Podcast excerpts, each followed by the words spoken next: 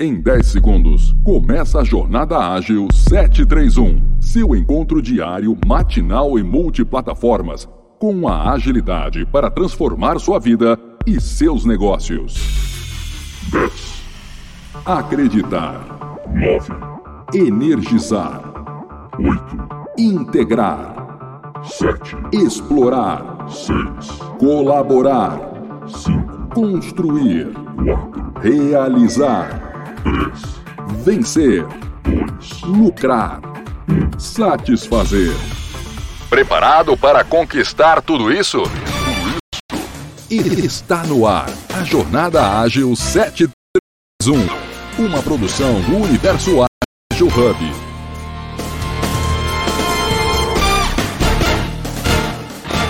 Chega agora, bom dia a você que está aqui aqui com a gente no Jornada Ágil 731, Gil do Cavalheiro, um homem branco, cis. Estou aqui com o Leonardo e a Rafaela numa foto aqui em família. Show, bora seguir. Jornal Ágil no ar. Muito bem, galera, muito bem. Episódio 704, sensacional, sensacional. 704 dias ininterruptos não importa né, se é feriado, Natal, não importa se é Réveillon, a gente está aqui com vocês trazendo muita novidade, muita informação. Obrigado, Carol, por estar tá aqui. É um rosto já conhecido, nossa amiga. Seja mais uma vez muito bem-vinda. Marília também. Tive o prazer de conhecer a Marília pessoalmente, entre aspas, virtualmente, recentemente. Mas já tenho aí um carinho enorme. Obrigado por estar tá aqui também. E já ia puxar meu amigo Edson, acabou de chegar aqui também, e Renato. Bom dia, pessoal. É, pessoal, vamos lá, vamos para as nossas apresentações aqui. Aproveitar que o Edson já está com o microfone aberto. O Edson fala aqui, depois na sequência o Alisson e o Renato Ucha, meu grande amigo do Jogo Jogado. Ucha, eu tenho quase certeza, cara, vou falar quase aqui, quase certeza que você vai gostar do nosso tema hoje, porque a ideia é a gente gerar aqui um pequeno caos, um pequeno problema para a gente resolver, mas eu tenho certeza que vocês aqui, meus grandes amigos, experientes agilistas, experientes gestores, pessoas, vão tirar de letra. Fala aí, Edson. Muito bom dia. Bom dia, Renan. Bom dia a todos. Bom dia, Ucha. Bom dia, Alisson. Bom dia, Gildo. É um prazer estar mais uma vez aqui com vocês. Bom, meu nome é Edson Moreira, sou Agile Master na Vortigo Tecnologia. Estou aí na foto com uma blusa gola polo verde.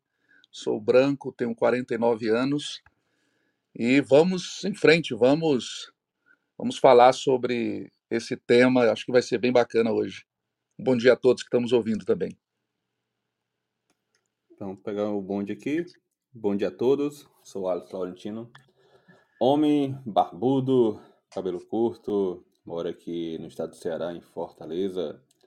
É, na foto estou com blusa preta, com minha esposa Marília, que também está nos ouvindo nesse momento. É, e é isso, a gente está num momento feliz, muita expectativa para hoje. Gosto de trabalhar com agilidade, gosto muito de trazer realmente é, o, o foco em pessoas, buscando a sua performance, enfim. A gente vem muito aprendendo e praticando. Vamos lá? Uxa, contigo. Bom dia a todos, sou Renato Ucha, treinador de líderes. Falo sobre empreendedorismo, estratégia e desenvolvimento humano e sou criador também do programa de formação de líderes destemidos, o programa CPR, você é muito mais confiante, produtivo e respeitado. Muito bem, muito bem. Pessoal, é, sou Renan Viglione, Homem pardo, cabelos pretos, barba preta. Na foto ali estou com óculos com fundo branco. Nesse dia, a gente estava fazendo aqui no dia 2 de dezembro, que eu tirei essa foto, a gente estava fazendo um evento com a comunidade Kanban. A gente teve a oportunidade de trazer David Anderson, né, o criador ali e líder da comunidade Kanban, para fazer a apresentação ali da versão traduzida do seu livro, né, da terceira edição do livro do Fit for Purpose. É, falo sobre gestão, Kanban, sou um treinador AKT certificado, então certifico aí líderes né, e pessoas que queiram fazer a diferença realmente dentro do mercado de trabalho. É, blusa preta e o fundo aqui da Arte, que é a empresa que eu estou neste momento aqui, que eu represento e me representa também. Muito bem, galera, vamos lá. Então, mais uma vez aqui, excelente sexta-feira para vocês, episódio 704.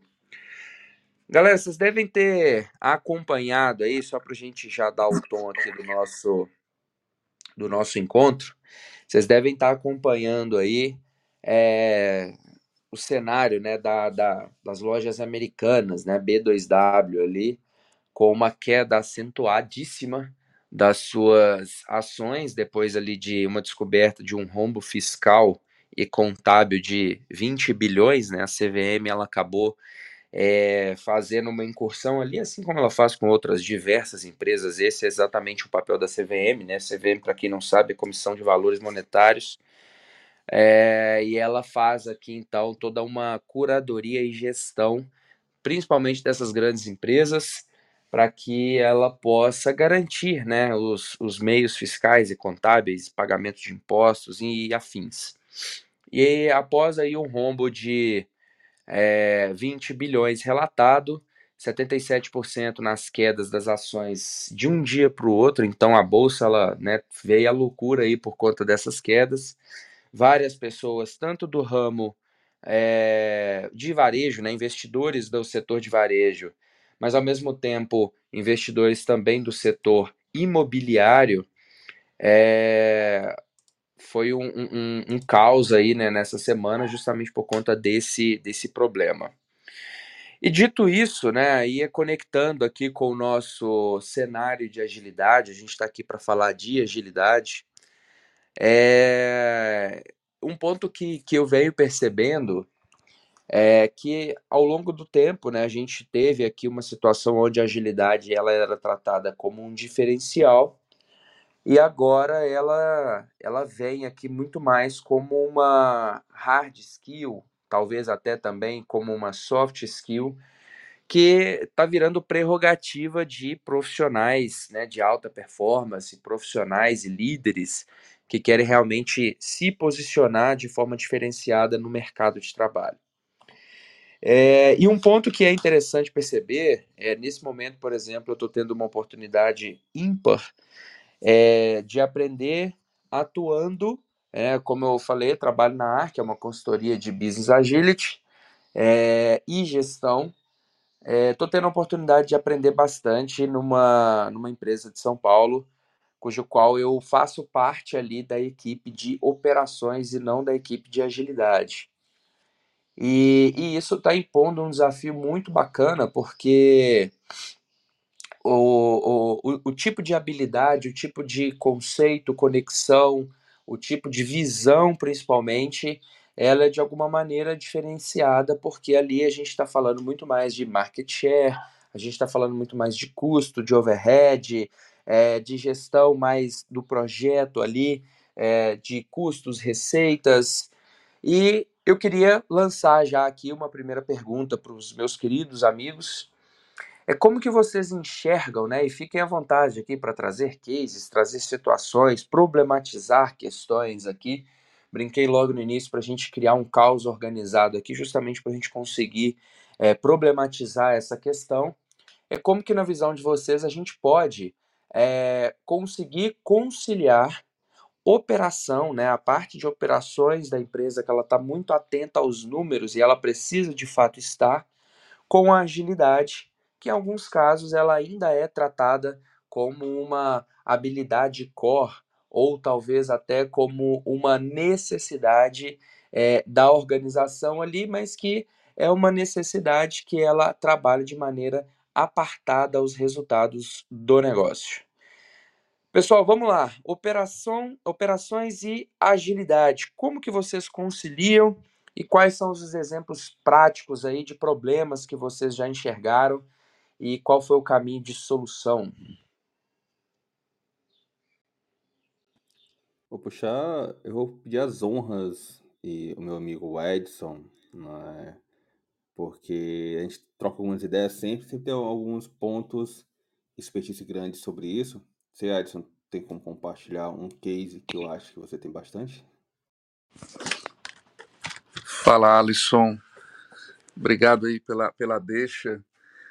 Olha, é, de ontem para hoje, né, realmente foi um burburinho no mercado muito forte, né, afinal de contas, é, um, um rombo de 20 bilhões né, é, é, algo que não, não podia passar né, é, sem ser percebido, né?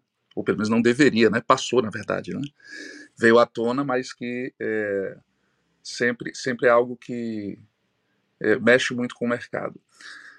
Mas, é, pegando aí a tua pergunta, Renan, o que, que ocorre? É, eu, eu tenho uma, uma visão, e aí não só do ponto de vista teórico, mas prático, de que, que a, essa divisão entre operação, agilidade, agilidade na operação, é, não, não, não sei como isso se construiu no mercado, mas para mim, na verdade, qualquer que seja o, a abordagem de gestão, qualquer que seja o, o método, ele, ele tem é, por, é, por objetivo ajudar a operação.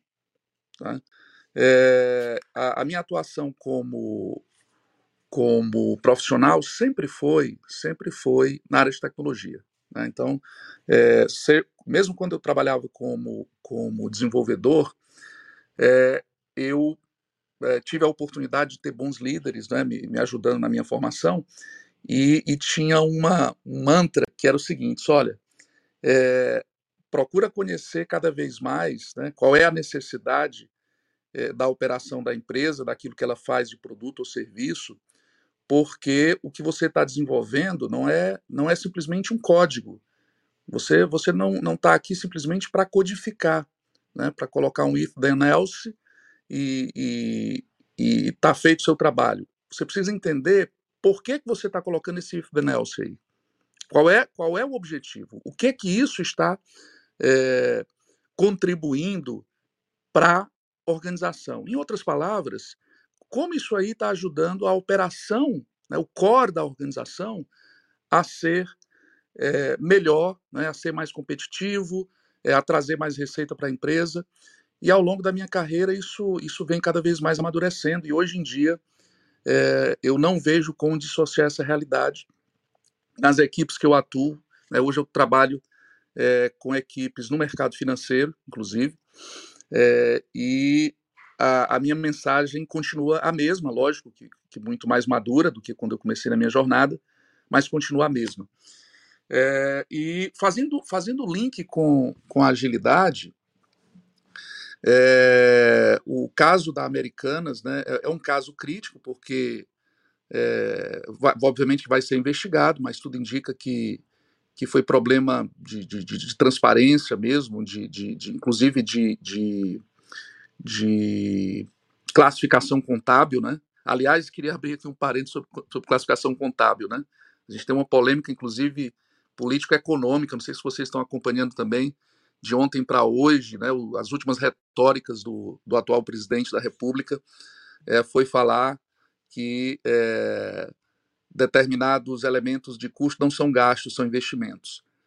É, do ponto de vista do ponto de vista contábil, isso é um, um, risco muito alto, né? Porque é, investimento é investimento e gasto é gasto. Não adianta você é, existe um, um, um, conceito aí por trás que não adianta você é, ter uma retórica e, e para maquiar alguma coisa, né? E, e, muitas empresas, né, caem em problemas é, fiscais e contábeis exatamente porque fazem classificações erradas, é, algumas por por por erro realmente humano e outras porque propositalmente fizeram uma classificação para é, é, maquiar algum, algum resultado. Mas, enfim, é, para mim, a, a, agilidade ela tem um elemento, um dos elementos fundamentais, um dos princípios fundamentais é a transparência. Né? Então, quando você fala, Renan, que os grandes líderes, né, os, os, os grandes presidentes e vice-presidentes, enfim, os, os, os CXO das empresas, estão é, olhando para a agilidade, eu vejo que a agilidade ela tem um dos parâmetros que é a transparência que é fundamental hoje em dia nos negócios. Né? Então, uh, para começar, eu gostaria de lançar esses, esses pontos aqui para reflexão. Né? Agilidade e, e, e operação, para mim, é, são devem andar juntos, não, não, não, tem por que não ser diferente. Né? É, não deveria ter esse descompasso, né? porque, afinal de contas, é, agilidade não é fim, né? é o meio, é o meio para que a operação da empresa, seja para desenvolver um produto ou serviço, seja cada vez melhor e traga melhores resultados, sejam de lucro, seja de faturamento, enfim, esse é o objetivo. Muito bem, excelente, excelente. É, então o que você está falando aqui para gente, né? Só parafraseando você, é que a agilidade ela, ela serve a um propósito, né? Ela, ela deveria servir a um propósito é, que não é um propósito somente de é, melhoria dos processos, é, de visibilidade e transparência, mas isso tudo é meio, né? E eu tendo a concordar muito com você aqui que a agilidade ela não deveria é, ser tratada, né? E aí me permita uma quase licença poética aqui, ser aquela agilidade bonitinha onde a gente tem pessoas, né, sempre felizes e aquela agilidade que ela acaba criando uma questão quase que, na minha opinião, utópica. Ela pode ser, né, alguma uma opinião forte em relação a isso, mas eu vejo como próximo de utopia a gente dizer que é, ah, queremos ser ágeis, portanto a gente não é, a gente não precisa discutir questões complicadas dentro da organização, precisa discutir problemas, a gente tem que estar sempre num ambiente cortês e feliz e etc. Eu não, não, não tenho opinião diferente de que o ambiente ele precisa ser cortês, ele precisa ser um ambiente feliz. Pessoas felizes é, entregam melhores resultados, trabalham melhor, trabalham com menor sobrecarga. Isso tudo, né, que é a agilidade, ela acaba é, que preconiza, mas ao mesmo tempo é, os problemas reais da organização eles precisam ser discutidos eles precisam ser é, tratados e a agilidade ela tem um, um caráter que para mim é muito importante, que, a, que ela gera evidência, né? ela evidencia é, uma situação, ela gera transparência, como você acabou de colocar. Mas eu queria puxar aqui meu amigo Ucha para fazer um comentário aqui. Ucha, operação e agilidade, como que a gente concilia? Bom, uh, quando você fala operação e agilidade, me parece que são duas coisas diferentes. É, e eu queria que você, se possível, definisse o que para você é operação e o que para você é agilidade, para garantir que eu estou respondendo dentro da sua expectativa. Perfeito, meu caro. Vamos lá. É, o que eu estou chamando aqui de operação e agilidade separadamente de forma proposital, e não quer dizer aqui, Uxa, que, que eu concorde com essa visão, é, é que a gente acaba vendo né, dentro do, do mercado é, a agilidade ela sendo tratada muito mais como uma questão, como eu acabei de mencionar, mais utópica. Né? A gente é, tem que ser sempre feliz, a gente precisa ter muito ali só as soft skills, a gente tem que é, fazer sempre, por exemplo, no exemplo prático, retrospectivas animadas, retrospectivas que não tratam a realidade de uma equipe ou de um serviço, é, e é, a operação, né, dentro de algumas empresas, aquela operação que vai falar de forma um pouco mais dura sobre custo de um projeto, sobre receita, sobre previsibilidade, sobre fluxo de caixa, sobre vários aspectos né, da, dentro da organização que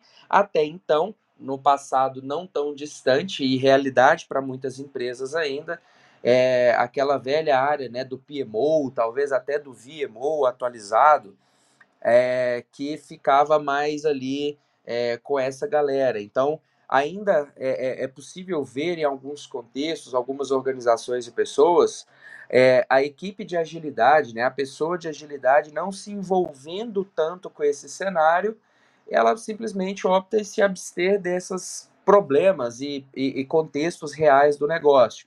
Eu não estou aqui, né, eu, pessoa de agilidade que não olho tanto para operação, eu não estou aqui para poder olhar para resultado de projeto ou resultado financeiro. Eu estou aqui para poder melhorar fluxo, para poder implementar é, reuniões legais ou brincando aqui com vocês até para implementar um escorregador na principal sala ou corredor das organizações. É, e a operação não, a operação, como a gente sabe, ela já é o ponto de equilíbrio, ela é a equipe responsável, né, a área responsável que vai é, olhar principalmente para esses aspectos mais financeiros, custos, fluxos de caixa, pessoas ali, né, overhead, alguns KPIs aqui que são controlados pela operação, e é isso que eu estou querendo aqui gerar uma conciliação.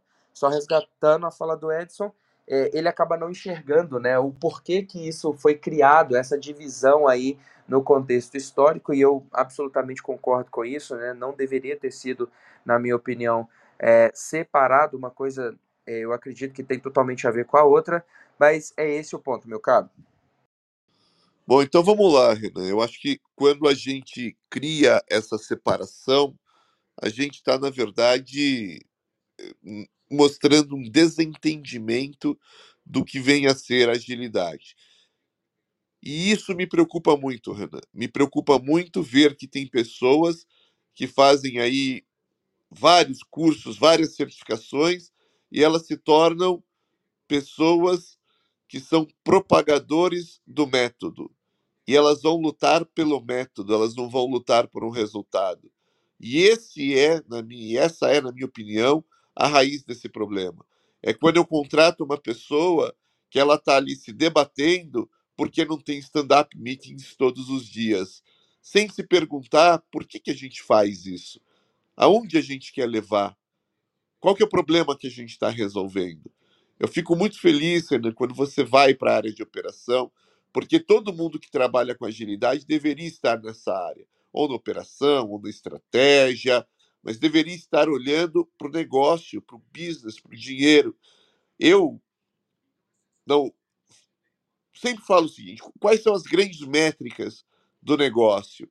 Ah, work in progress. Não, work in progress não é métrica de negócio. Work in progress te dá uma visão ali da, de como está o teu, a tua, a tua operação mesmo, o teu dia a dia. Quem está sobrecarregado, quem não está. E o seguinte, quando a gente fala de, de agilidade, a gente não pode ter essa visão romantizada de que é sobre pessoas felizes. Agilidade é sobre entregar negócio, é sobre entregar valor, é sobre entregar é, um produto melhor para o cliente para que isso gere receita, lucro e satisfaça o acionista. Se você não entendeu isso, esquece a agilidade. Agilidade é sobre você pivotar, é sobre você perceber que isso não está funcionando direito, é perceber que o teu produto não está legal, que o mercado já te ultrapassou, é perceber que, horas, hoje meu produto não é o melhor, mas a minha força de venda, a minha máquina de vendas ainda me permite estar em primeiro lugar, mas se eu não, se eu não olhar para dentro de mim, revolucionar, eu não, não sigo adiante. Você pega uma grande empresa ou um grande grupo econômico que já comprou, já, já fez é, os M&As, né, já, já, já juntou grandes empresas e tem um mega grupo econômico, é, mas que não consegue sair do lugar. Você vê, olha, eu, eu atingi o platô, eu ganho muito dinheiro hoje, mas eu, eu, eu estagnei, eu não tenho mais, eu, eu cheguei no limite do mercado. Quer dizer, agilidade tem que fazer você olhar para isso e falar: tá bom, aqui eu já atingi o um limite do mercado, eu preciso me diferenciar. Como que eu vou me diferenciar? O que que eu vou fazer? E, e, e como que eu vou construir essa diferenciação? Eu vou fazer um projeto de cinco anos, botar todo mundo para trabalhar e daqui cinco anos entregar alguma coisa? Ou eu vou fazer algo mais específico que eu vou melhorando gradualmente e, e vou experimentando e vou pivotando? É sobre essa mudança de formato como a gente faz as coisas, que é agilidade, e não sobre fazer stand-up meetings todo dia. Você mencionou retrospectiva. Não é sobre fazer isso. Você faz retrospectiva e não muda os ponteiros da empresa. Olha, você que trabalha com agilidade, entenda quais são os ponteiros da empresa para qual você trabalha. Se você não entender os ponteiros da empresa para qual você trabalha, você está fadado a ser um propagador de método que não vai gerar valor para ninguém no fim do dia. Olha, algumas empresas Por exemplo, uma empresa de varejo, você falou Americanas, tem três ponteiros muito importantes ali dentro, que é o ponteiro da receita líquida, quanto eu estou faturando, né? quanto está sobrando de lucro no fim do mês. Esse é um baita ponteiro tem que, ser, tem que mexer. Segundo ponteiro, volume de vendas. Cara, o quanto que a gente está vendendo em termos de volume, por loja, por, por departamento, dentro de cada loja, quanto que cada, cada departamento está contribuindo para o volume da loja. Depois, terceiro ponteiro, satisfação do cliente. Como está o NPS ou qualquer outro indicador que você usa como satisfação do cliente. São esses ponteiros que tem que mexer. Não adianta falar, ah, tem um time super feliz. Tá bom, o time é super feliz, great place to work. Legal, e aí o balanço? Ah, não, tivemos prejuízo aí nos últimos cinco anos seguidos. Você acha que essa empresa vai sobreviver? Aí você vai botar um monte de famílias felizes num great place to work na rua porque a empresa não foi capaz de tracionar e de gerar resultado. E o resultado ele vem do quê? Da satisfação do cliente. É isso que você tem que ter em mente, obviamente, que na minha opinião, é isso que um líder destemido tem que fazer. E olha, quando a gente fala do problema da, das americanas que você trouxe, é, eu, eu, eu passei mais de uma década atuando dentro de instituições financeiras. E o que eu posso dizer é o seguinte: é, dado os fatos que já foram apurados até agora, tá? É, e é minha opinião também. O que, que aconteceu no caso das americanas? Você tinha. Imagina o seguinte: imagina que eu vou comprar um celular. Eu compro um celular que custa mil reais. Só que eu vou pagar a prazo. Eu faço carnezão lá com a Americanas, ou pago em 10 vezes no cartão. E Americanas fala: pô, mas eu preciso do dinheiro agora para girar o estoque. Eu não posso esperar 10 meses. Então, Americanas vai no banco e fala: Banco, olha, eu tenho aqui mil reais para receber. E o banco fala: Tá bom, eu te dou 900 e você vai me pagar esses mil ao longo do, desse prazo do cliente. Legal? Legal, fechou. Só que contabilmente eu lanço que eu tenho mil de receita e que eu peguei, eu, eu, eu antecipei esses 900, mas eu não lanço esse débito de 100 reais que eu vou ter que pagar para o banco de juro. E aí o que, que acontece no balanço? Ah, o meu caixa é real? Meu caixa é real. Meus ativos são reais? Meus ativos são reais. Mas e o meu passivo? Eu ocultei todos os juros que eu deveria, que, que eu deveria não, que eu vou pagar para o banco. Agora, se você oculta o seu juro, o que, que acontece? Você gera um passivo gigantesco que não estava mostrado no balanço. Hoje, já estão cogitando dizer que o patrimônio líquido das americanas talvez seja negativo. Ou seja, a empresa não tem valor nenhum.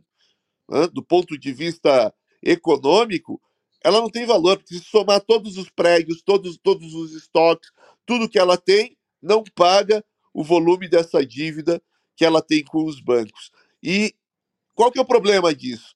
E, e onde entra a agilidade? Onde entra a liderança destemida? É o seguinte: agilidade pre, preza transparência.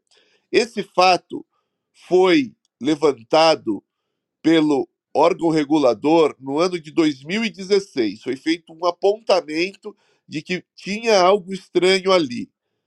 Se você tem transparência, se você é um líder íntegro, você põe ali a tua governança, a tua área de compliance, para fazer um drill down. Porque alguém de fora falou, cara, ó, sinalzinho amarelo aqui, hein? Se você tem compliance, se você tem governança, se você tem uma liderança transparência, é, você vai, você endereça o problema e você resolve, mesmo que isso doa na pele, porque lá atrás já apareceria um problema e um fato relevante para o mercado que impactaria no, no valor das ações. O que, que acontece e, na minha opinião, por que, que isso não foi tomado? Porque nós não tínhamos um líder destemido no comando. Preferiu ocultar, garantir os bônus por seis anos. Então, durante seis anos, ele bebeu da graça e dos grandes bônus que foram pagos ali para os executivos, mas não porque ninguém sabia. Alguém lá atrás já tinha dado o alerta. Então, quando você tem eh, estruturas que prezam é, uma competição grande, onde você trabalha atrás de um bônus muito grande, você corre o risco de incorrer nesse tipo de atividade. E agilidade traz o que? Agilidade, para mim, nada mais é do que um mindset. É você ter a coragem de falar, cara, levantar uma luz amarela aqui. O que, que a gente precisa fazer? Ó, área de governança, por que, que a gente não pegou isso aqui? Precisamos mudar nosso processo. Vem cá, compliance. O que, que aconteceu? Por que, que isso aqui não foi mostrado aqui dentro? Gente, ó, mercado, fato relevante. Temos um problema. Estamos atuando para resolver. E isso, Renan, vale na operação, vale para o operador ali, para o cara que está empacotando as caixas que fala: Meu, putz, isso aqui não tá legal, é, é improdutivo. Por que, que a gente não traz isso para cá? 5S, conceito lá do Seire, Seisou, Seitsuke. Traz aqui a minha ferramenta para perto de onde eu trabalho. Isso aqui diminui o tempo que eu demoro para empacotar, ganha eficiência, ganha produtividade. Olha, se a gente consegue ter mais produtividade, a gente consegue vender mais. Isso move ponteiro, né? nossa operação fica mais enxuta, fica mais lean. Agilidade tem que ser mentalidade, tem que estar na cabeça de cada um. Se a gente enxergar e continuar enxergando que agilidade é contratar alguém para fazer processinho com o time, e esse alguém ficar preocupado em falar de velocity, em falar de throughput, e isso se tornar a coisa mais importante, as empresas estarão fadadas ao fracasso. Galera, como eu falei logo no início, né? Eu acho, e agora acabei de ter a certeza, que meu amigo hoje ia adorar esse tema.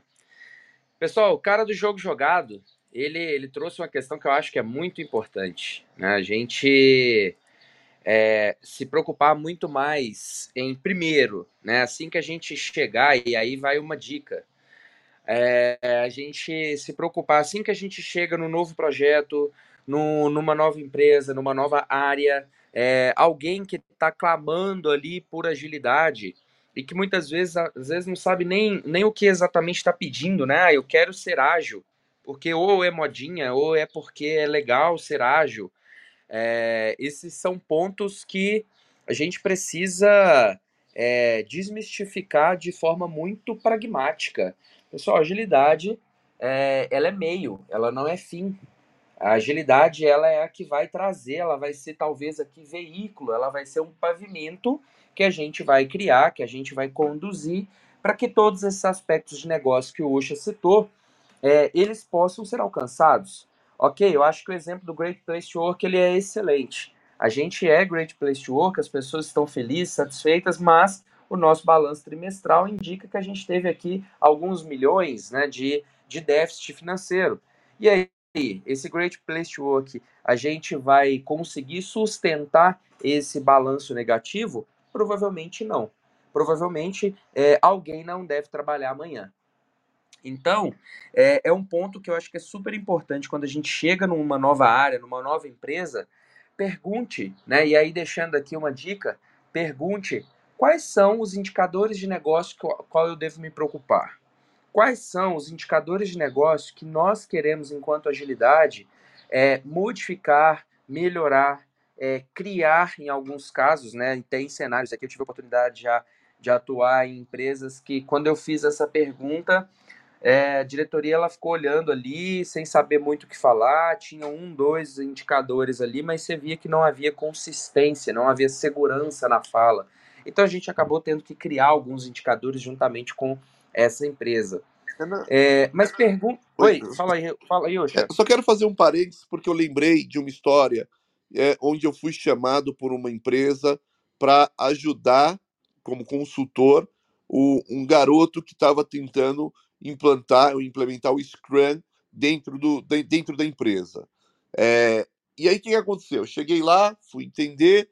Não, a gente montou squads aqui dentro e, e agora o rapaz aqui que é responsável, era o gerente de processos, estava trabalhando para que as pessoas rodassem com Scrum. Eu cheguei lá e falei: legal, vamos rodar com Scrum, posso dar toda a assessoria, dar todo o treinamento, mas deixa eu entender uma coisa. Por que, que vocês querem fazer isso? Aí começa. Ah, não, porque a gente está com ineficiência, a gente tem muito trabalho, não estamos conseguindo entregar. Eu acho que isso é é generalizado, né? Todas as empresas têm mais demanda do que braço para produzir. E aí, ok, vamos entender um pouco como é que a gente prioriza, quais são as prioridades, qual é o planejamento estratégico, o que, que vocês querem para daqui um ano, o que, que vocês querem para daqui três anos.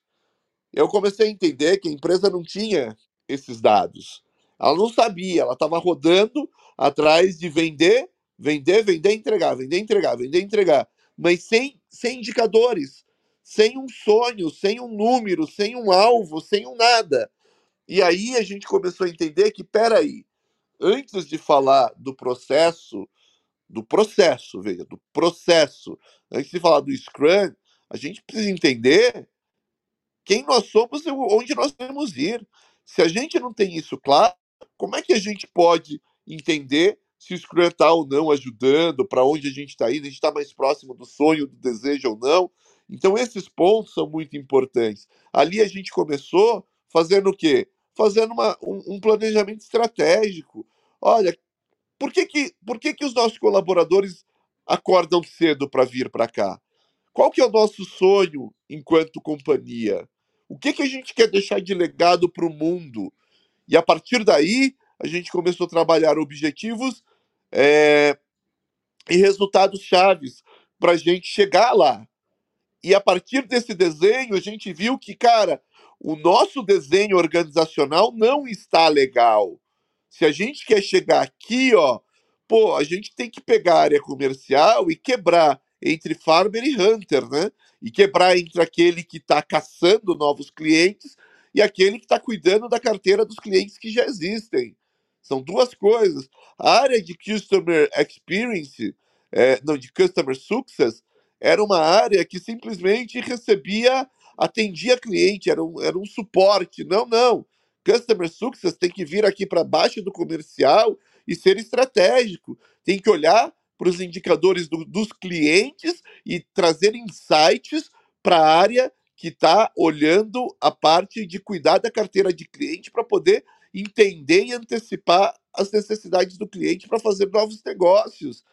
Olha, agora vamos para operação. Operação, cara, não é só sobre ter squads. A gente precisa de um delivery manager aqui dentro. A gente precisa de alguém que é responsável pela entrega, um gerente de entrega, que saiba priorizar, que saiba gerenciar time. Só depois a gente vai pensar no processo que vai rodar com o time ou com a squad, o nome que for dado. Então, isso precisa estar no DNA.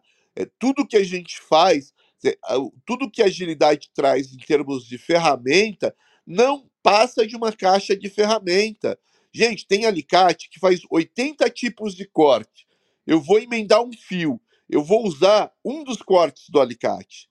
Então é a mesma coisa. Eu aprendi Scrum, eu aprendi Kanban. Eu não preciso rodar tudo isso. Eu preciso entender o problema que eu quero resolver. Eu, como um líder, eu preciso entender qual que é o problema que eu preciso resolver e usar dentro da minha caixa de ferramenta as ferramentas adequadas e não querer usar a ferramenta toda. Assim como um alicate de 80 cortes, para eu fazer uma emenda de um fio, eu preciso usar só um corte.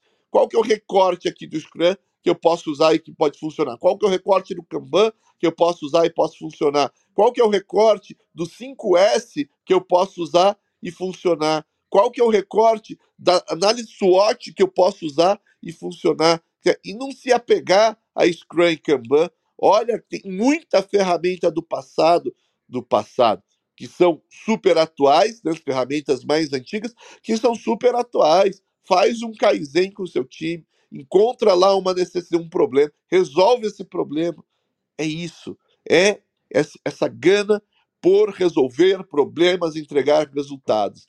Não dá. Se você enxerga agilidade e operação como coisas diferentes, você está fadado ao fracasso. E uma das coisas que, na minha opinião, está matando a agilidade, o conceito no mercado, é que as pessoas querem vender agilidade e você não vende agilidade. Se você vende agilidade, agilidade na cabeça do gerente ali, do diretor, é ah, um processo para organizar meu time. Mas eu, eu não vou comprar isso de fora. Eu não quero. O meu time aqui, de alguma maneira. Se as pessoas ainda entendem agilidade como um processo para organizar times, não entenderam o que é agilidade.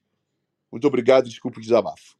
Muito bom, muito bom. Carol, é, vou só fazer um reset de sala aqui, passar aqui pelos acontecimentos da semana. E aí já puxo você e o Leopoldo aqui para se apresentarem e a gente continuar esse papo que, na minha visão, tá excelente. Tudo bem? Combinado. Beleza. Yusha, não tem que pedir desculpa desabafo, não, meu caro. Seus comentários são sempre muito bons, muito bons. Eu acertei, assim, bastante ao falar no início que você iria gostar desse tema, porque eu sei que, que você tem essa opinião é, em relação à agilidade. A gente já conversou sobre isso outras vezes e é sempre muito bom, muito bom. Excelentes comentários, cara. Vamos lá, galera. É, fazendo um reset de sala aqui, hoje, né, sexta-feira, dia 13 do 1, nós estamos aqui no nosso episódio 704 do Jornada Ágil 731 Agile Break News, o seu jornal ágil aqui de toda sexta-feira. Eu sou Renan Viglione, é, começamos o nosso papo aqui dando um pouquinho sobre o contexto da Americanas, né? Imagino aqui que a maior parte que está nos ouvindo já deve ter ouvido falar aí que é, de ontem para hoje a gente teve aí uma queda acentuada das, das ações, cerca de 77%, na verdade, de antes de ontem para ontem. Hoje já até subiu um pouquinho, estava acompanhando aqui um pouco mais cedo, me preparando aqui para o nosso encontro, mas ainda assim uma queda bastante acentuada. E a gente está discutindo um pouco sobre operação e agilidade, como que a gente pode conciliar. Então eu queria já puxar aqui a Carol e depois na sequência o Leopoldo. Carol, se apresenta, por favor, faça sua audiodescrição, faça os, seus, os seus comentários aqui em relação a esse tema. E depois o Leopoldo, por favor. Bom dia, é, eu sou é, a Carol, é, tenho cabelo claro, pele clara e hum, eu vim aqui hoje falar sobre inclusão, né? Porque daí é acessibilidade também, só falando assim das para falar de agilidade, das é, é, necessidades que a gente tem. Porque o que eu estou ouvindo aqui do Renato, que está dando vários insights, parece que a gente tem que olhar mais para o resultado. Então, eu vim aqui levantar uma questão. A gente tem que olhar para o resultado do que para todo o processo, para é, o contexto, que eu também sou da área das humanas. Então, eu sempre olho mais para a pessoa do que ali é, no final. Seria isso, Renato, ou não? São duas coisas, Carol. Assim, eu acho que é, é importante a gente entender que quem entrega resultado é o ser humano. Né? Então, deixar de olhar para o ser humano está errado, claro. A gente precisa entender como que a gente potencializa o ser humano, mas para que que a gente potencializa o ser humano? Para trazer resultado.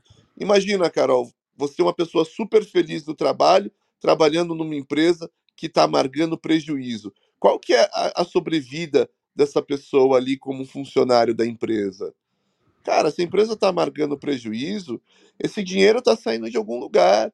E às vezes a gente vai ter que fazer um trade-off, a gente vai ter que fazer uma troca entre a nossa é, vida saudável e aquilo que é preciso no momento. Americanas agora, o, o GB falou aqui, vai passar por uma reestruturação grande, grande, vai ser dolorida, é, eventualmente vai ter cortes de, de emprego, mas para quê? Para tentar salvar a empresa. Às vezes, e, e isso é duro do ponto de vista humano de entender. Imagina que eu tenho uma empresa com mil funcionários, que está indo mal, que está no vermelho. A única maneira de eu tentar minimizar o problema é cortando uma parte, diminuindo minha operação e cortando uma parte dos funcionários. Então, digamos que eu tenho mil funcionários, talvez eu tenha que demitir 800 para salvar, ah, desculpa, tenho que demitir 200 para salvar 800 e a empresa. Então, é, é uma troca complexa ali para você fazer, sabe, Carol? Mas assim, tudo que você faz, todo o tratamento que você dá para o seu funcionário, para motivar, para tornar ele mais empoderado, tem que ter um objetivo claro que é trazer resultado para a empresa. Eu ajudo o funcionário, eu, eu melhoro a qualidade de vida, eu empodero ele para que ele ajude a trazer resultado para a empresa. E por isso que é importante você ter indicadores que mostram o quanto que o que você está fazendo do ponto de vista de funcionário está revertendo em resultado para a empresa. Porque se não estiver revertendo, vai ser super questionável. Trabalhei em empresas que investiu muito dinheiro em treinamento corporativo. Mas e aí? O funcionário não tinha tempo para fazer. O que, que isso está melhorando? eu tô, eu tô investindo só para falar que tem. Cara, isso não traz resultado, então vamos cortar. É melhor eu liberar o funcionário um dia por mês para fazer um treinamento e isso impactar em resultado, do que pagar um dinheiro para ter uma plataforma online que ninguém está fazendo. Entende? Não sei, consegui trazer um pouco de visão? Com certeza. Então, eu vou pensar assim que agilidade tem a ver muito com o resultado, né? Perfeito, perfeito. É isso. É meio, é meio para você melhorar o seu resultado. E aí você tem um monte de ferramenta da agilidade que você pode aplicar com as pessoas, que você pode desdobrar com processos, mas sempre precisa estar amarrado com o resultado que precisa ser entregue. Maravilha. É, eu penso, eu penso diferente, desculpa, Carol, e, e te interromper, mas eu gostaria de, de, de pegar o gancho aí do, dos comentários do, do Renato e, e dizer que eu penso diferente. Eu acho que aí, aí eu vou eu vou extrapolar um pouco a questão da agilidade, né? E, e vou falar um pouco sobre é, um, um princípio, talvez, né, da humanidade, né, do, do ser humano. É, o ser humano, em geral, ele, ele tem um pensamento se, se alguém tem que ganhar, alguém tem que perder. É uma relação de perde e ganha. Então, quando eu coloco dessa forma, de que é, eu tenho que pensar no resultado e qualquer que seja a ação que, que eu faça para o colaborador é, tem que ser objetivando um resultado, é, para mim essa, essa leitura é uma leitura de perde-ganha. Né? Eu tenho que ganhar para alguém perder. Então eu penso diferente. Tem, tem um, um, alguns psicólogos da área humanista, né, Carl Rogers, o próprio Marshall Rosenberg, eles trazem esse, esse tema muito à tona quando eles falam exatamente isso. Diz, olha, por que, que a gente tem que ter uma relação de ganha-perde? Por que, que a gente não pode ter uma relação de ganha-ganha? Por que, que os dois não podem, não, pos, não, não podem ganhar? E aí, trazendo para o mundo corporativo, é, eu, como gestor, eu, é, é um esforço hercúleo, é um esforço muito grande, de fato, mas é, eu, eu, vejo que as organizações e os líderes que buscam esse equilíbrio, eles têm equipes é, muito mais consistentes, muito mais, muito mais robustas. E que qual é o, de que equilíbrio eu estou falando? Eu estou falando do equilíbrio de compreender as necessidades da empresa, e aí resultado é uma das necessidades, resultados aí que eu falo relacionados a lucro, faturamento, enfim, a todos os, os indicadores de resultado que a, que, que a corporação adota, mas também colocar na, na mesa do C-Level, colocar na mesa do estratégico quais são as necessidades dos colaboradores. Porque, da mesma forma que as organizações têm necessidades, cada indivíduo também tem necessidades. E buscar atender essas necessidades de forma equilibrada, de forma razoável, é também um, um elemento importante para a longevidade da empresa, inclusive para a lucratividade da empresa.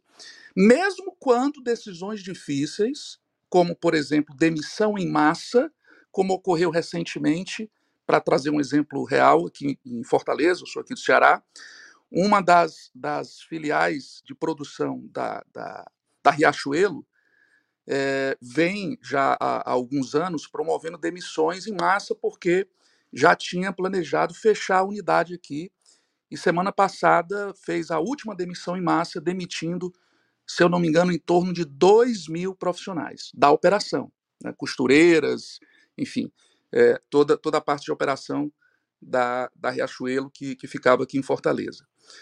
E aí eu fui conversando com alguns amigos né, da área de, de recursos humanos, né, entender como foi esse processo. Né? E descobri que isso foi um processo planejado, né? porque a empresa estava passando por uma reestruturação, mas ela teve o cuidado de tomar algumas ações, reconhecendo as necessidades individuais de nessa última leva de 2 mil profissionais, mas no total foram mais de 4 mil, se eu não me engano reconhecendo também as necessidades que esses profissionais, esses, essas mães de família, esses pais de família, também tinham as suas necessidades e, é, de alguma forma, mesmo numa decisão difícil como essa, mas necessária, eles precisavam adotar. E fizeram seu planejamento, seu, seu planejamento orçamentário, suas provisões de receita, para assegurar que esses profissionais tivessem uma, uma é, um, salário a mais, ou foram um ou foi dois salários a mais, né, depois que foram demitidos, independente da, da legislação em vigor, e também as máquinas que eram utilizadas na operação foram doadas para esses profissionais, as máquinas industriais. Então, veja, é, para mim, né, é, e, aí, e aí não é uma visão só do Edson, né, é uma visão, inclusive, do, do modelo Lean de trabalho e etc., é, o ser humano, o ser humano não é que é, o, o, o, ser humano tem que ficar em segundo plano e, e, o resultado é em primeiro plano, senão a empresa não sobrevive. O, o, ser humano é um pilar, deve ser um pilar da empresa. Né? Pegando aí as falas que já foram ditas aí do Renan, do, do, do, do Renato e, do, e do Alisson, é, ser feliz, ser feliz é uma necessidade universal. É uma necessidade universal. Né? O fato de, de ter que ter conversas difíceis e duras, isso não implica em tirar a necessidade do ser humano ser feliz. Ter conversas de duras, duras é, para falar de, de problemas, inclusive de demissões, que talvez seja um dos maiores medos que as pessoas têm nas organizações, ela faz parte do processo. Mas eu posso levar de forma digna, de forma respeitosa, uma demissão ainda que seja uma ou que seja em massa, duas mil, três mil, eu posso levar de forma respeitosa de que o profissional sai da empresa e sai dizendo eu fui respeitado, eu fui considerado porque a empresa me tratou com dignidade. Então, queria ressaltar esse ponto é, e, e dizer que resultado é importante, sim, claro, é fundamental, assim como também é fundamental a felicidade e o ser humano como um dos pilares da empresa. Fantástico, fantástico, muito bom, muito bom. Pessoal, deixa eu puxar na sequência aqui o Leopoldo, depois o Márcio, e aí a gente passa ali para o nosso querido amigo Alisson. Bom dia, Leopoldo Guzmán, moreno claro, olhos castanhos, de óculos, de terno, sem gravata, e bora lá. Bom, o, o, o Edson, eu, eu acho que tá tudo junto, tá? Quando a gente fala de ser humano, o ser humano, o funcionário, ele é o cliente interno e ele também tem que ser satisfeito. Né? Lá na qualidade, a gente aprende que, que o ser humano está no começo, no meio e no fim. Né? A gente chama de desdobramento da qualidade quando você percebe uma necessidade do cliente, transforma ela num produto que tem que satisfazer o cliente. Então, não tem como você não olhar para o cliente. Né? É, eu acho que agilidade é cultura igual qualidade, qualidade também é cultura, é você criar uma cultura de vamos fazer a coisa certa. Né? Se eu pegar o manifesto da qualidade, lá o primeiro deles é, é satisfazer o cliente, agregar valor, isso é foco no cliente, que é princípio da qualidade. Se eu pegar o segundo, que é aceitar mudanças, é melhoria contínua. Se eu pegar o terceiro, que é software funcionando, isso é foco no cliente. Se eu pegar pessoas, isso é abordagem de processo. Se eu pegar motivados, ambiente, a liderança, se eu pegar eficácia, eficiência e eficaz, eficaz de transmitir informações, envolvimento das pessoas. Se eu pegar software funcionando, benefícios mútuos nas relações com fornecedores. É, se eu pegar desenvolvimento sustentável, aliás, desculpa, se eu pegar software funcionando, é foco no cliente. Se eu pegar desenvolvimento sustentável, é benefícios mútuos nas relações com fornecedores. Se eu pegar contínua atenção à excelência técnica, melhoria contínua. Se eu pegar a simplicidade, a abordagem factual na tomada de, de, de, de processos, de decisões. É, se eu pegar times auto-organizáveis, abordagem sistêmica. E se eu pegar intervalos regulares, é abordagem de processo. Nós temos que olhar as partes para poder fazer com que o conjunto ande em sincronia. Então, para mim, a, a, agilidade é uma, uma evolução, é uma continuação da qualidade. Só tem um problema, tá? eu vejo é, é que a gente está deixando, é, é, um erro que está nos dois, inclusive. O problema da qualidade é achar que você tem que fazer porque a regra é essa ponto. E eu acho que a agilidade está esquecendo do valor da regra, porque o cliente só compra porque gosta e quer de novo. Mas ele não quer de novo um produto melhorado, ele quer o produto que, gente, que, ele, que ele conhece. A expectativa dele só pode ser aquilo que ele já experimentou e gostou. Você vai comer um, um, um, um, restaurante, você não quer um prato, você pode até querer um prato novo, mas se você tem um, um, uma salivação, a vontade de comer aquele prato que você já experimentou, se ele não for igual, você não vai ficar satisfeito. E a igualdade está na receita. Então a receita tem a hora de ser feita, mas eu também tenho que evoluir. E por que, que eu tenho que evoluir? Porque o mercado muda, porque o cliente muda, porque as coisas acontecem lá fora. Eu acho que um erro da qualidade, e eu, eu, eu tive alunos da Americanas e ele me falou isso, é que infelizmente a gente acha que o papel do gerente é fazer a regra valer, mas não é. O papel do gerente é quebrar regra, porque se a regra contemplasse a situação, você não tinha que fazer nada. Quando eu tenho um problema, uma não conformidade, é porque algo diferente do combinado aconteceu. E quem é que tem que resolver? É o gerente. Eu tive um, um, uma, uma aluna que falou assim: Leopoldo, eu entendi isso, eu fiz isso outro dia. É, um cliente chegou lá e, e, queria comprar uma televisão, só que ele estava com crédito é, cortado, porque ele tinha uma pendência num banco. E aí era um senhor muito, né, é, é, um, um, você percebia que ele é um cara que tinha dinheiro, que o problema dele não era falta de dinheiro, né? E aí eu parei, né, o, o vendedor, o atendente estava atendendo ele lá e tal, eu me inteirei da situação, e aí falou assim, não, eu sou cliente antigo, eu compro muito e tal, eu queria comprar uma televisão, só que eu tô, eu tô com meu crédito é, é cortado. E eu sei por quê. Um, um, banco me fez uma cobrança indevida, eu não paguei, não vou pagar, e, e com isso meu nome foi negativado. O que, que essa gerente de verdade fez? A regra é clara, se você está negativado, você não pode ter, ter crédito ela entrou no sistema, ela pegou o CPF dele, ela, ela validou, confirmou a situação que ele, que ele tinha levantado, ele era antigo, ele comprava muito, ele nunca atrasou um pagamento. E ela quebrou a regra. Pontualmente ela decidiu. E o cara comprou, ficou feliz, e ela não sabia, ele não deu carteirada nenhuma, ele era amigo do dono, e o dono depois ligou para ela, felicitando ela pela atitude dela. Porque tem que ser assim. Então a agilidade, Carol, ela está no resultado sim, mas o resultado é o quê? É o melhor resultado, que vai mudar a regra quando for necessário, o jogo jogado do Ucha. Eu tenho que mudar essa regra às vezes porque ela tem que dar certo. Mas eu não posso dizer, é, falar que regra não existe, porque a regra trabalha a massa. Eu quebro a regra quando é exceção. E quando eu faço isso, as coisas fluem.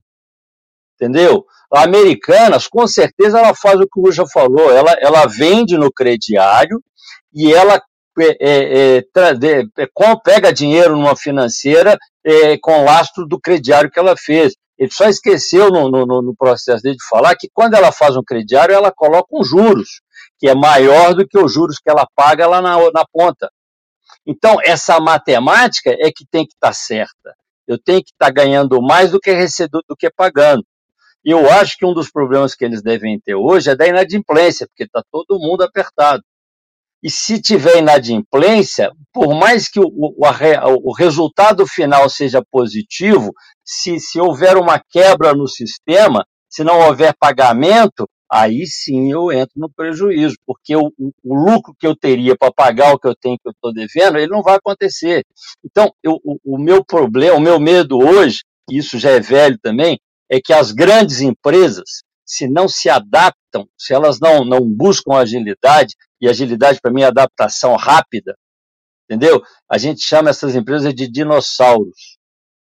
Por quê? Porque o tamanho tá, delas vira problema. O tamanho que era segurança, que era força, vira problema, porque o tamanho exige resultado.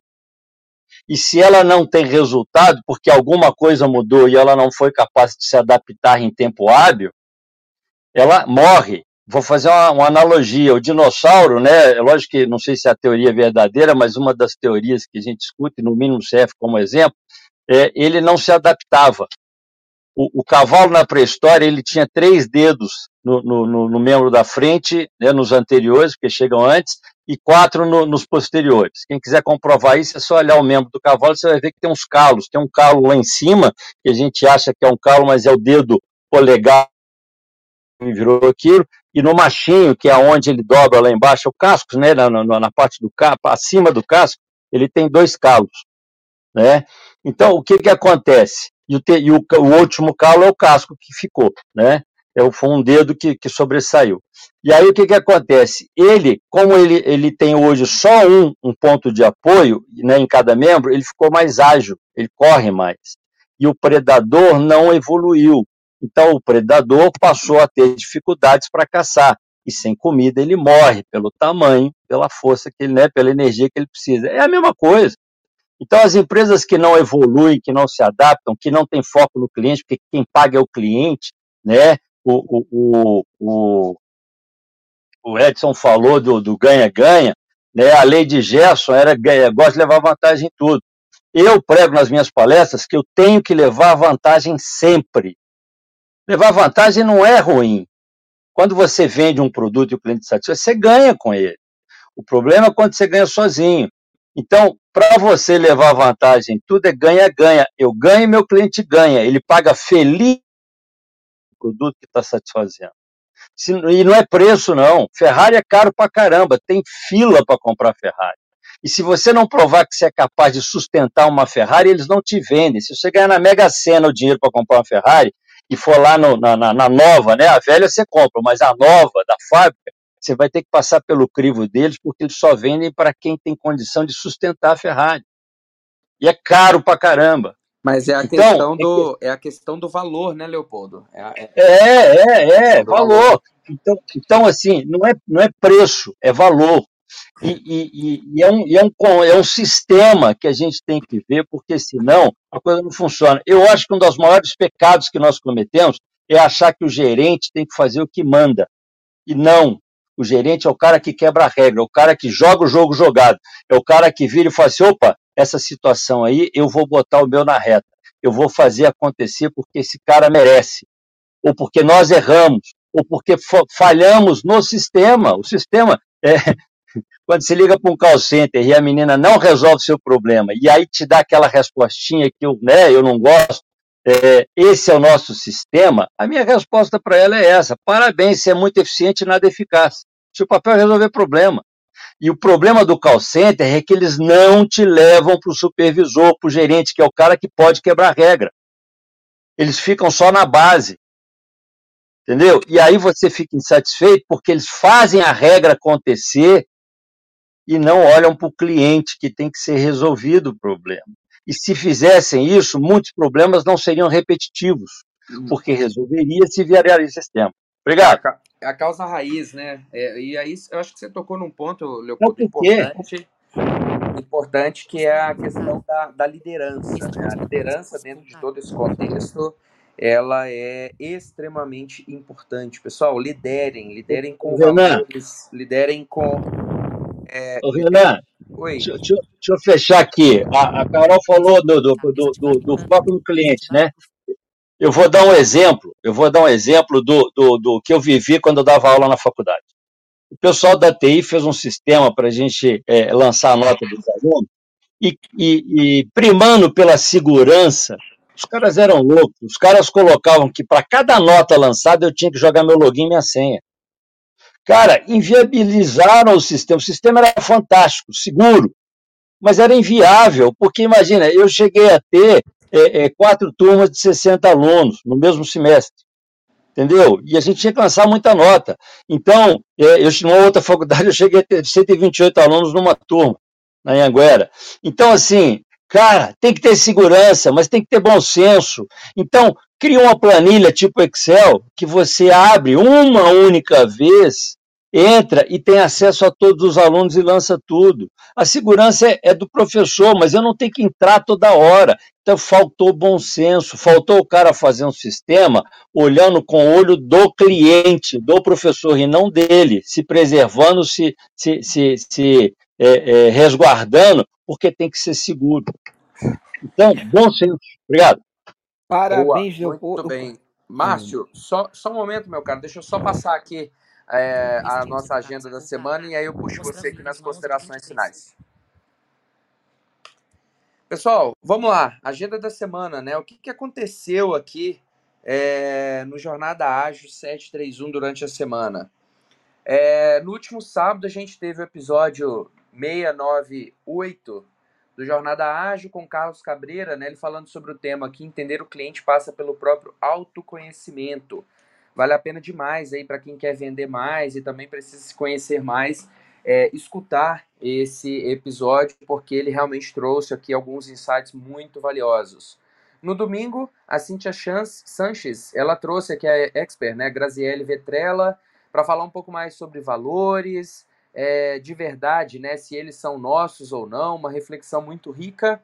É, no episódio aqui mais especial da semana, episódio segunda-feira, trouxe também o time de feras aqui para conversar sobre a edição 700 do JA. Então o episódio está imperdível é, de comemoração aí dos 700 episódios, uma marca assim impressionante. Na terça-feira, Evelyn Matos trouxe a expert Vanessa Bass falando sobre os valores do agilismo. Na quarta foi a vez aqui da desconstrução do líder, né, pela empatia, tema debatido pela Liana Lopes e também pela Antonella Satiro.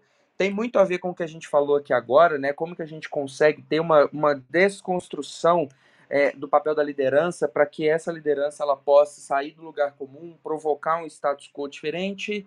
É, na quinta, o Fábio Baldin ele trouxe um tema de desafios da cultura ágil e de produto. E quem falou muito sobre isso foi a Bárbara Vaz. Então, outro episódio aí também imperdível. E lembrando, pessoal, que todos os episódios estão disponíveis aqui nas nossas plataformas digitais, LinkedIn, YouTube. Não deixem né, de, de se conectar, não deixem de seguir. Venham né, para acompanhar com a gente aqui esses debates que são muito ricos. Pessoal, são 8h37, a gente já passou aqui alguns minutinhos do nosso tempo previsto. Vamos para as nossas considerações finais. Eu pediria para a gente não se estender muito aqui, é, 30 segundinhos no máximo, porque a gente tem às 9 horas um outro encontro também é, que é o quinto episódio aqui da Agilidade Inclusiva. Começa às 9 horas e vai ser um encontro também muito positivo. Então, vou puxar o Márcio aqui, que estava pendente para falar. 30 segundinhos, Márcio, a consideração final e depois cada um pode ir puxando aí. Bem, eu quero agradecer ao Leopoldo, tá? Muito parabéns, Leopoldo, falando sobre, usando uma metáfora sobre os dinossauros. E agradecer a Carol de subir. É só isso mesmo que eu quero fazer, por quê? Carol, é importante estarmos numa situação dessa, esse tema de operação e agilidade, e, na, e outros temas. Não se coloque em outro tema só, é, pauta, inclusão. Por quê? A inclusão vai ser interessante só para aquelas pessoas que estão interessadas em inclusão. Faça o contrário. Saia da bolha e vá em todos os temas. Porque alguém tem que puxar esse tema da invisibilidade. Porque senão as empresas nunca vão atender a todos os clientes. E é uma coisa que eu falo, um ponto, graças a Deus. As empresas agora têm que olhar porque a longevidade, eu vi o índice agora pelo censo, 57% de idosos. E a mesma estrutura que é processada para a pessoa com deficiência é para os idosos.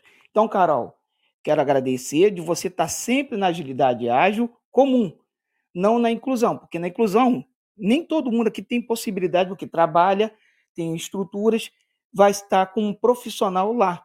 Lá vai ter as pessoas que estão afinadas para inclusão. Então, é bom espalhar. Eu queria que tivesse pessoas com deficiência direto para o tema visibilizar. É isso. Porque aí a operação e a agilidade, ela teria no meio o que ela usa como cotas. E não seria só uma regra, como nosso amigo Leopoldo falou o gerente, o dono, o gestor aprenderia a lidar com o humano. Era só isso. Excelente, Valeu, obrigado. Márcio. Muito obrigado, Márcio. O encontro das 9 horas pode ser bastante positivo aí também para você, tanto para Carol, que eu acho que esse encontro pode agregar muito. Muito obrigado aqui pelo seu comentário. Eu vou puxar na ordem aqui. Alisson, por favor. Rapaz, hoje eu fiquei realmente nos bastidores parabéns. É, como eu comentei ali nas mensagens, é, recomendo pra caramba. Então compartilhe com amigos, com colegas, com a família, para quem faça sentido. Minhas considerações é parabéns a todos. Aprendo muito com vocês.